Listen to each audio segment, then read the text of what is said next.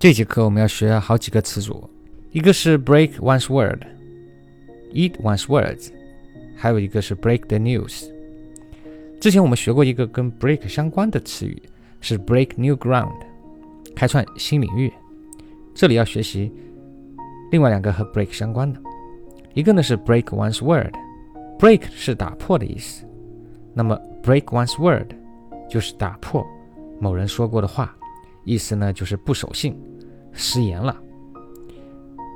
那么反过来遵守约定呢？它是 keep one's word。那么注意这里 word 都是单数的。比如说，Never trust a man who breaks his word easily。不要相信一个经常说话不算数的人。这里一定有人想起来一个和 word 相关的词，这个是 eat one's word。注意这里 word 是复数的。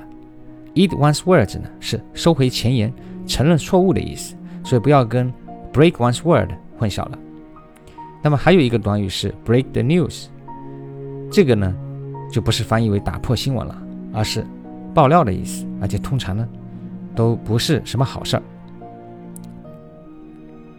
比如说，I have to break the news to you that I will leave you tomorrow。啊，我得跟你说了，明天我要离开你。